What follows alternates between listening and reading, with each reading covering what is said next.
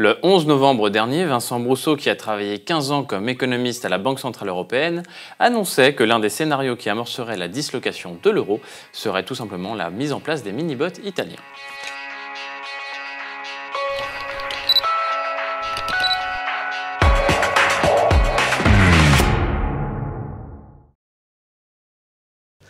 Euh, le rôle plan Minibot n'est absolument pas de réduire l'endettement target euh, de la Banque centrale italienne. Il est, euh, comme je l'ai dit tout à l'heure, simplement de d'habituer les gens vivant en Italie à utiliser une monnaie secondaire qui est spécifique à l'Italie, et ce qui évidemment ouvre la voie à l'introduction effective plus tard d'une nouvelle lire italienne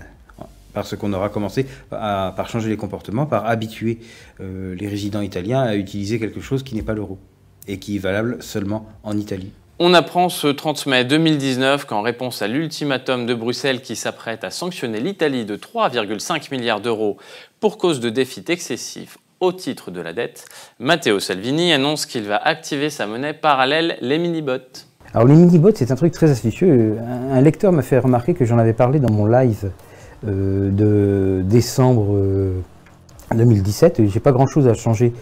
Euh, j'ai même rien à changer par rapport à ce que j'en avais dit à l'époque. Donc en gros, de quoi s'agit-il? Vous savez que la, valeur d'une monnaie de nos jours se base sur ce qu'on appelle le pouvoir libératoire, c'est-à-dire un privilège légal qui est conféré à cette monnaie par un législateur. et ce privilège légal, c'est que les reconnaissances de dette de, cette institution euh, qui sont à vue, qui sont sans maturité, doivent n'être jamais refusées en paiement de n'importe quelle dette, euh, quelle qu'elle soit. Alors, bien évidemment, puisque c'est ça qui fonde le fait qu'une monnaie soit une vraie monnaie, il est interdit dans la zone euro de conférer ce privilège, le privilège du pouvoir libératoire, à quoi que ce soit d'autre qu'à l'euro lui-même. Alors, le gouvernement italien actuel, euh, nommé, nommé, récemment, comme vous le savez, n'est pas tellement en faveur de l'euro et il a donc pensé à la chose suivante. Ok, il est interdit de conférer le pouvoir libératoire à quelque chose d'autre que l'euro, mais peut-être qu'on pourrait contourner l'interdit en conférant à une nouvelle monnaie ou à un nouveau candidat à être une monnaie quelque chose de presque aussi bon, mais pas tout à fait, de manière à rester dans les clous de la loi. Et ils se sont dit, ben, en fait, on ne peut pas demander que les, reconnaissances de dette de telle institution italienne aient pouvoir libératoire dans, le cadre de l'Italie, mais peut-être qu'on peut le faire pour simplement l'institution fiscale italienne. C'est-à-dire on pourrait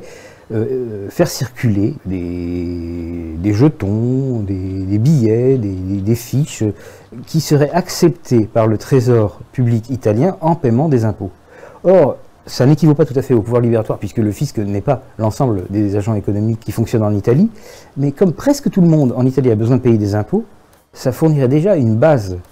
assez large de gens qui seraient prêts à accepter de telles reconnaissances de dette du fisc italien. Et donc on peut espérer, enfin les Italiens, le gouvernement italien peut espérer qu'il se crée un marché secondaire de ces reconnaissances de dette du fisc italien qu'ils appellent les mini-bots, et que les gens commencent à se les échanger entre eux. De cette façon, le gouvernement italien pourrait mettre en circulation des instruments de paiement à son rythme, dans la quantité qu'il voudrait, alors qu'il ne peut pas le faire avec des euros, puisque là, euh, ils sont liés par euh, les textes des, traités européens. de plus, ça a l'avantage que ces mini-bots, donc ces reconnaissances de, dette euh, du fisc, qui seraient acceptées par le fisc pour paiement d'impôts, si elles se mettaient à circuler en assez grande quantité, pourrait fournir le sous-basement à une nouvelle monnaie italienne lorsque les Italiens auraient décidé de sauter le pas et de sortir de l'euro. Rappelons que Salvini est maintenant l'homme fort hein, de l'Italie. Il ressort des élections européennes avec près de 35% des voix, soit encore plus que le Brexit Party de Nigel Farage qui lui a obtenu 31% des voix. Et ce sujet n'est vraiment pas à prendre à la légère, car en effet, si l'Italie décide de sortir de l'euro en raison des soldes Target et du remboursement à la BCE des billets en euros qui ont été mis en circulation par la Banque d'Italie, celle-ci devra à la BCE une somme de plus de 600 milliards d'euros, à l'instant même où sa sortie de l'euro sera effective. À titre d'exemple, la Banque de France devra éponger la perte résultante à hauteur d'au moins 130 milliards d'euros, puisqu'elle est copropriétaire de la BCE. Et là, la France aura du mal à ne pas faire faillite. Il va donc falloir suivre ça de très près et je terminerai ce propos en citant Joseph Stiglitz, ancien prix Nobel d'économie, qui avait déclaré Ce sont ceux qui quitteront l'euro les premiers qui s'en sortiront le mieux.